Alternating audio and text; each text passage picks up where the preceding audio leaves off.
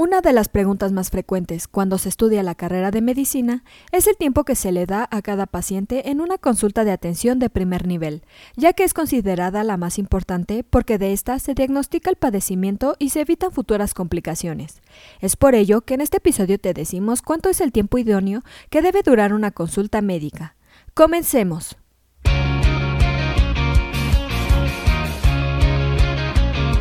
Esto es Asistencia Médico Legal, su empresa de responsabilidad profesional médica, en la cual te damos tips y consejos que te ayudarán a destacarte en el sector salud y evitar cualquier contratiempo con tus pacientes durante el desarrollo de tu profesión.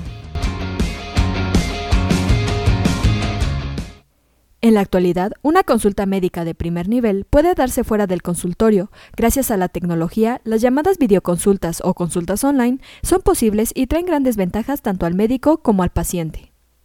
Ahora bien, ¿cuánto debe durar una consulta médica?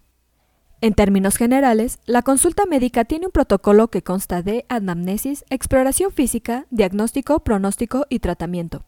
Dicho protocolo ha sufrido cambios en su desarrollo debido a la participación activa del paciente, ya que en la actualidad es más abierto y participativo en lo relacionado con su salud. La consulta se ha convertido en un intercambio de diálogo activo, además está reglamentado. En datos generales, las consultas de atención primaria pueden durar entre 3 y 15 minutos, mientras que las consultas con especialistas deberían durar mucho más, entre 30 y 40 minutos. Independientemente a lo anterior, existen datos que interfieren en la duración de una consulta médica de atención primaria, los cuales te mencionamos a continuación.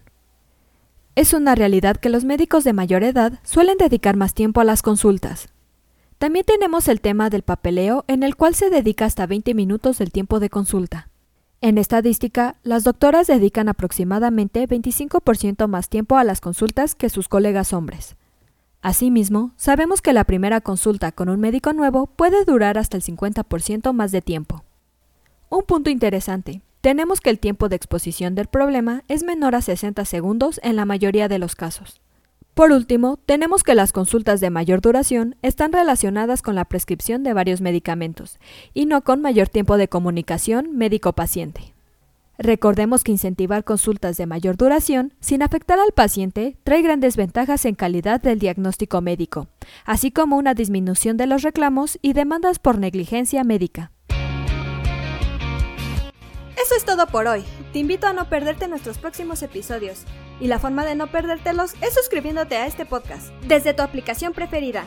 Y si te ha gustado este episodio, compártelo en tus redes sociales, con lo cual estarás ayudando a otros colegas a mejorar dentro de su consultorio o clínica y estarás ayudando a llegar a más personas. Si gustas dejarnos algún comentario o valoración en cualquiera de nuestras plataformas, te estaré muy agradecida, ya que sabré que estás ahí. De igual manera, te invito a que visites nuestra página en www.asistenciamedicolegal.com, así como nuestras redes sociales que son Facebook, Instagram y Twitter. Hasta la próxima. Everybody says that good things never last.